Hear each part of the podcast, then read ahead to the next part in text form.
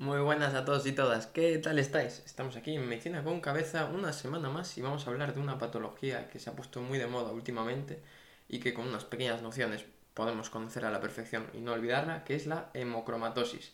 Ya te lo está diciendo el nombre, hemo, va a haber un problema con el hierro, ¿no? Entonces, como siempre, vamos a responder a nuestras cinco preguntas. Pero antes de nada os quería decir que tenéis en casa el libro, un ebook que escribí de cardiología, que se llama Arreglando Corazones, Podéis encontrarlo poniendo Arreglando Corazones o bien por mi nombre, Carlos Yebra. Y son 155 páginas explicando las principales enfermedades de, la cardiología, pero siempre orientándolo de una manera que se pueda entender y comprender.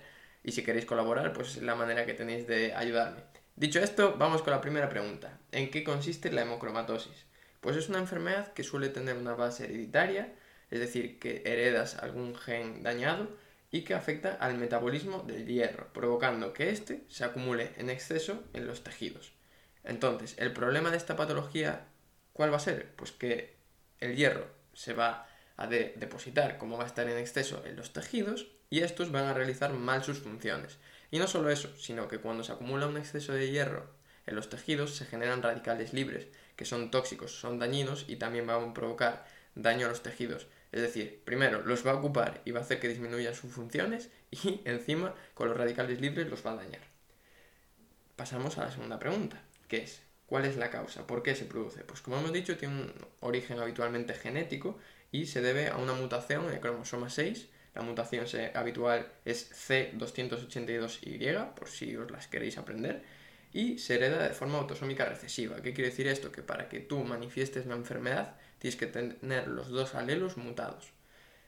¿Qué va a pasar con esta mutación si la tienes? Pues que vas a absorber más hierro intestinalmente y vas a eliminar menos hierro. Por lo tanto, si absorbes más y eliminas menos, se acumula más hierro en el organismo, como hemos dicho. Además, esto es la forma primaria, es decir, la forma hereditaria, pero hay formas secundarias. ¿Por qué se puede producir esto? Pues habitualmente si se produce daño hepático, como en el hígado eh, juega un papel fundamental en el metabolismo del hierro, también puede producir eh, una enfermedad que dañe el hígado, también puede producir una hemocromatosis secundaria. Pero bueno, lo interesante es que sepamos aquí la hereditaria y sobre todo saber en qué consiste. Entonces ya sabemos que es una alteración del metabolismo del hierro que produce una acumulación del hierro en los tejidos y produce una disminución de la función de los tejidos y un daño mediante los radicales libres. Pasamos a la tercera pregunta, que es qué consecuencias va a tener o cómo se va a manifestar.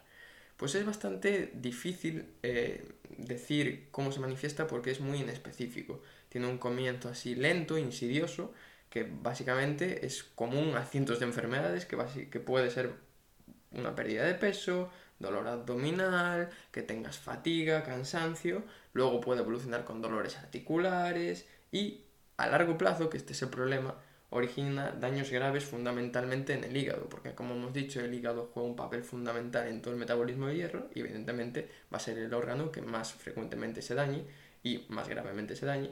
Puede ocasionar eh, insuficiencia hepática, cirrosis, hepatocarcinoma y como manifestaciones en otros tejidos, pues puede producir impotencia por acumulación de hierro en, los testículos y una insuficiencia testicular. Ahora viene una pregunta que es fundamental, que es la cuarta pregunta, que es cómo se puede diagnosticar.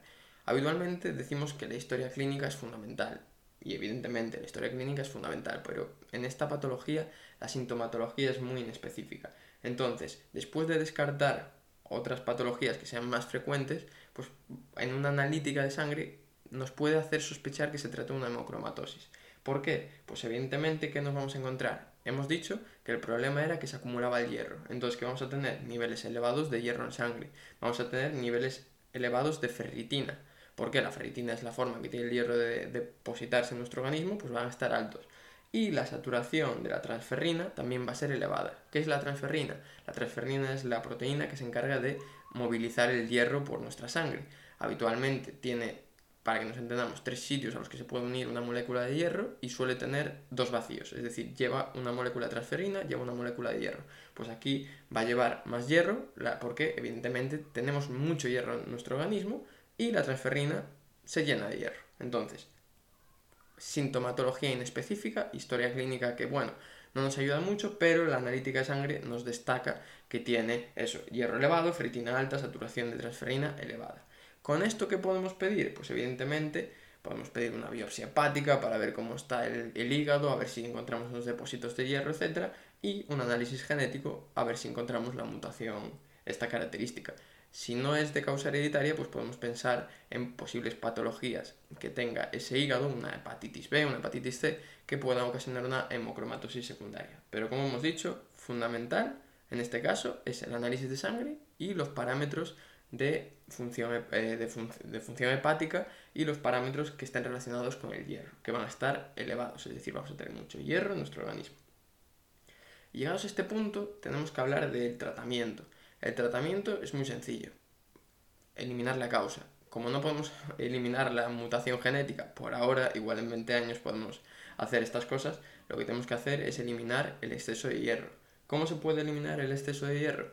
Pues que antes de hierro, es decir, sustancias que lo que hagan es unirse al hierro y favorecer su eliminación, y las flebotomías. ¿Qué es una flebotomía? Básicamente es quitar sangre del organismo. ¿Por qué? Pues porque el hierro suele estar formando hemoglobina, suele estar en la sangre. Entonces, si tú a un individuo que tenga hemocromatosis le quitas periódicamente un volumen de sangre, lo estás anemizando para así conseguir eliminar ese exceso de hierro y mejorar la situación. Como hemos dicho, no es curativo porque no consigues eliminar la mutación genética que está produciendo esa alteración en el metabolismo del hierro, pero sí que estás consiguiendo pues que la persona pueda llevar una vida con una calidad de vida aceptable.